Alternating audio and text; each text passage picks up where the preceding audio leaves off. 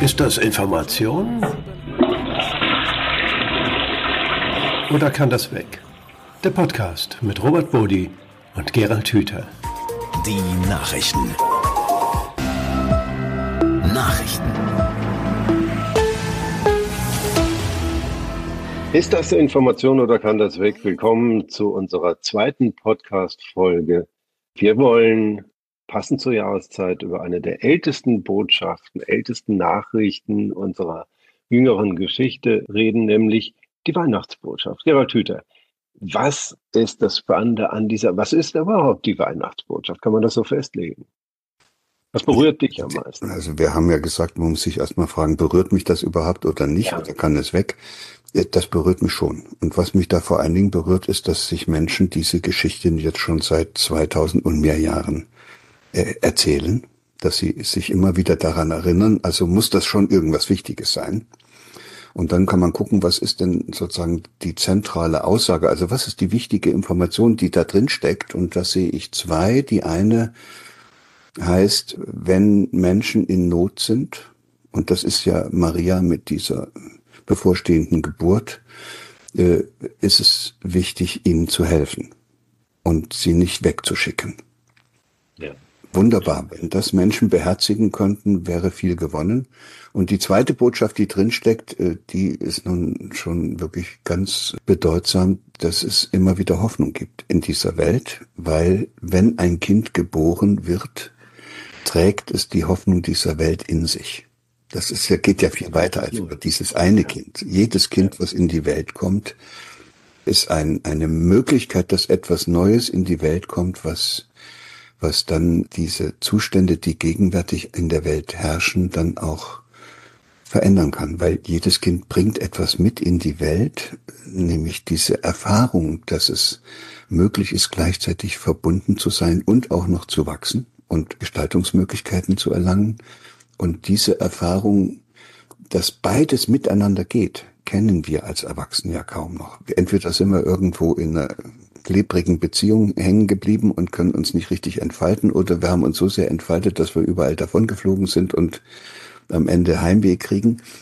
Äh, beides steckt in der Botschaft und das heißt, dass ein Kind, was auf die Welt kommt, etwas erfahren hat, was sehr selten ist, was aber eine Richtschnur für die gesamten weiteren Bemühungen ist. Und es gibt nur eine Beziehungsform, in der so eine Art von Erfahrung gemacht werden kann, dass man gleichzeitig verbunden ist und doch auch spürt, dass man in dieser Verbundenheit ein autonomer, freier Mensch ist, der sich so gut es nur geht entfalten kann. Und diese Art von Beziehung heißt auf Deutsch Liebe. Das ist sehr spannend. Ja. Also wir kommen alle mit dieser Liebeserfahrung zur Welt. So, jetzt habe ich aber schon richtig erzählt, was mich da alles berührt und was, wie das meinen Horizont erweitert. Wir können ja noch mal zurückgehen. Also bewirken, ja, bei mir schon. Ja. Aber weniger, weil ich in die Kirche gehe und mir das dort anhöre, sondern weil es mich nochmal an diese Geschichte erinnert. Mhm. Ich finde, was mich wirklich berührt, und das trifft deinen ersten Punkt, in dem du gesagt hast, es ist wichtig, dass wir einander helfen, dass wir Menschen in Not helfen.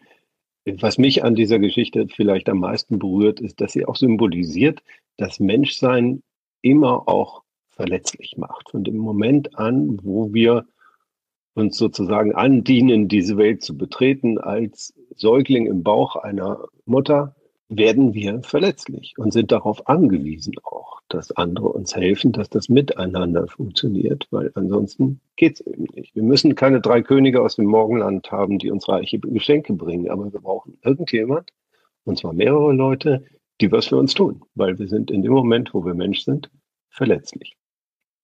Ja, und das hat etwas nicht nur damit zu tun, dass wir am Anfang des Lebens so sehr auch körperlich und für unser eigenes ja. Überleben auf die anderen angewiesen sind, sondern das hat äh, noch viel mehr etwas damit zu tun, dass wir als Menschen keine genetischen Programme mehr haben, die uns Verschaltungen ins Hirn bauen, die dann äh, als Triebe und Instinkte uns helfen, uns im Leben zurechtzufinden. Das haben wir nicht mehr. Wir müssen erst selbst herausfinden, wie das Leben geht. Wir sind sozusagen Suchende und damit, und das meinst du wahrscheinlich mit deiner Verletzlichkeit, oder ich äh, glaube, dass das ein großer Teil dieser Verletzlichkeit ist, weil wir Suchende sind und nicht wissen, wie das Leben geht, können wir uns auch immer wieder verirren.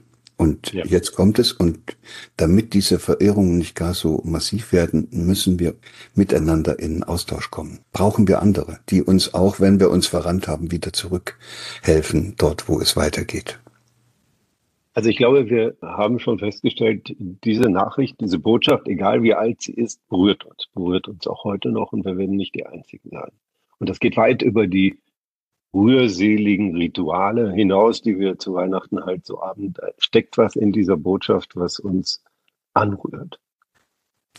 Das ist sicher so. Und die nächste Frage hieß ja, hilft uns das? Ja. Und da kann ich wieder nur für mich sprechen. Ja, es, es ist gut, wenn ich angerührt bin, weil ich dann liebevoller werde in der Betrachtung von mir selbst und aber auch in, in der Art und Weise, wie ich mit anderen Menschen umgehe. Also das ist schon so ein kleines inneres Wachwerden, das einem so selbst hilft äh, zu erkennen, worauf es ankommt und das dann auch in konkreten Handeln umzusetzen. Dass das zu Weihnachten in den meisten Familien nicht klappt, ist, steht auf einem anderen Blatt. Aber wir reden jetzt für uns und da kann ich sagen, ja, das äh, hilft mir. Es gibt mir auch eine Handlungsmöglichkeit, in der ich das dann umsetze, was diese Information für mich da gebracht hat. Es erweitert auch meinen Horizont, aber auf eine interessante Weise, nämlich, dass es mich jedes Mal wieder daran erinnert, worauf es ankommt. Wir verlieren uns ja alle im tagtäglichen äh, Geschäft und äh, da ist es dann gut, dass so eine Zeit der Besinnung kommt mit diesem Höhepunkt Weihnacht wo man dann tatsächlich, wenn man sich darauf einlässt, nochmal sich damit verbinden kann und auch für sich selbst spürt, wie sehr wir doch eigentlich als Menschen jetzt schon über 2000 Jahre hinweg mit denselben Sehnsüchten herumlaufen und wie ja. Und dann kann man sich fragen, warum uns das jetzt selbst nach über 2000 Jahren immer noch nicht gelungen ist, unser Zusammenleben so zu gestalten, wie das in dieser christlichen Botschaft eigentlich äh, wegweisend gezeigt wird. Vielleicht ist auch das Teil der Botschaft, dass es eben tatsächlich schwer ist und dass es äh, mit jedem, der wieder geboren wird und äh, diese Welt verändert, wieder von vorne losgeht in gewisser Weise. Ja, das ist aber etwas, was sich dann im Zusammenleben, wenn Menschen tatsächlich sich von dieser Botschaft äh, in dem Sinne, wie wir das hier besprochen haben, berühren ließen, sich äh, positiv auswirken könnte. Ja. Also das eigentlich hätten wir es schaffen müssen. Und deshalb ist die interessante Frage, äh, könnte es sein, das ist unsere letzte, die wir dann immer so frech stellen, könnte es sein, dass die christliche Botschaft von irgendjemand benutzt wird für irgendwelche Zwecke oder unterwegs von irgendjemand instrumentalisiert worden ist, um irgendwelche Absichten zu verfolgen. Da wird's heikel in der Einschätzung, aber wir werden wohl nicht ganz umhin kommen festzustellen, dass das, was der Christenmensch zu Weihnachten als Botschaft empfängt und woran er sich erinnert, in keiner Weise mit dem vereinbar ist, was die meisten Christenmenschen tagtäglich treiben. Und wenn wir das nun ganz auf unseren Kulturkreis beziehen, mhm. dann greift man sich an den Kopf. Also wie ist so ein Irrsinn wie in der Ukraine möglich gewesen? Warum hat das keiner verhindert? Wie können wir zulassen, dass Flüchtlingsströme auf der Welt entstehen? Und die einzige Antwort, die wir haben, ist, die auszusperren und in den Stall zu schicken. Da fängt es ja an, wirklich interessant zu werden. Und das kann nur damit zusammenhängen, dass diese Botschaft benutzt worden ist von Einrichtungen, die diese Botschaft dann aber nicht selbst gelebt haben.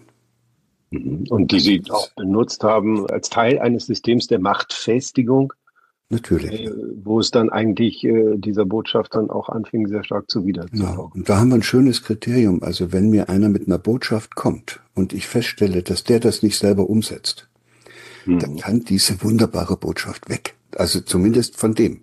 Also da muss die, die Information muss nicht falsch sein, aber was der mir da erzählt, ja. das glaube ich nicht mehr.